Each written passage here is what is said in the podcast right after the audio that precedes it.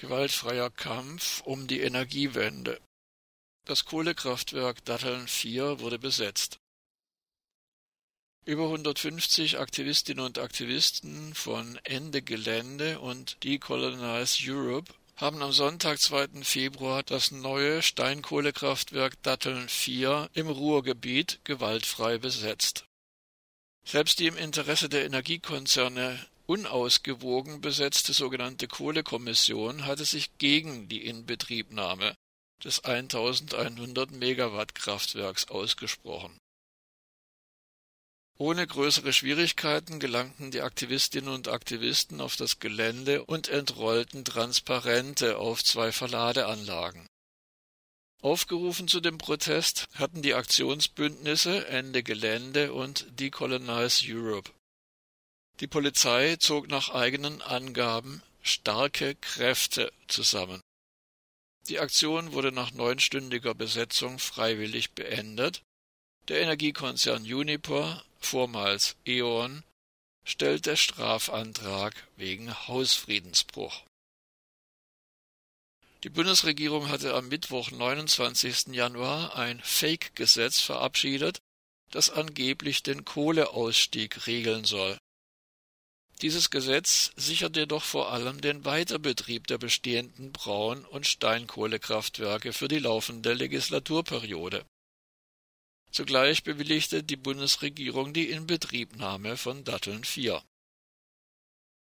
Klagen gegen den Bebauungsplan hatten das Projekt Datteln 4 um einige Jahre verzögert. Anfang 2017 wurde eine Sondererlaubnis zur Fertigstellung und zum Betrieb von Block 4 erteilt. Seit ein paar Wochen läuft es in einer Art Testbetrieb.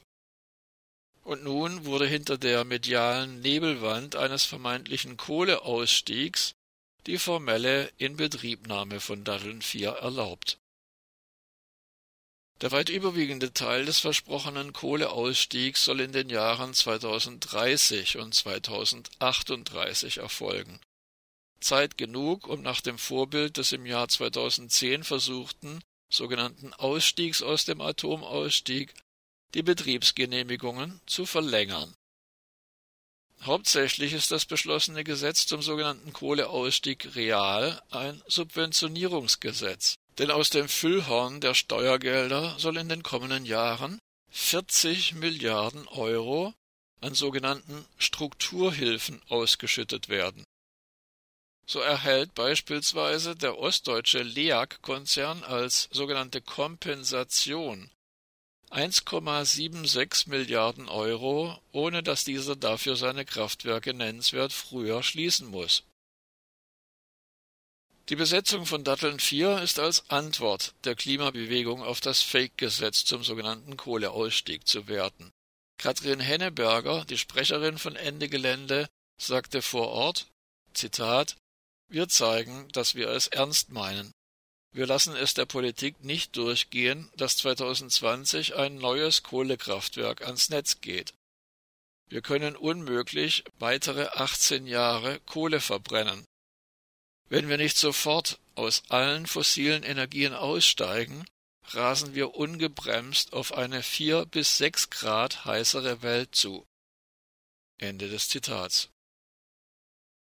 Das Aktionsbündnis Ende Gelände wies zudem auf die verheerenden Abbaubedingungen der Kohle in Kolumbien und Russland hin.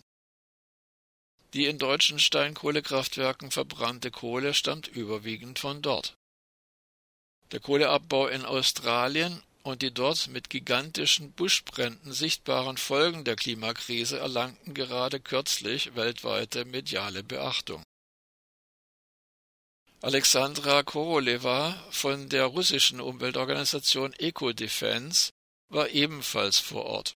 Zitat Auch in Datteln 4 wird Kohle aus Russland verbrannt, beispielsweise aus der Region Kuspas in Sibirien. Die Menschen leiden dort unter schweren gesundheitlichen Folgen der Tagebaue.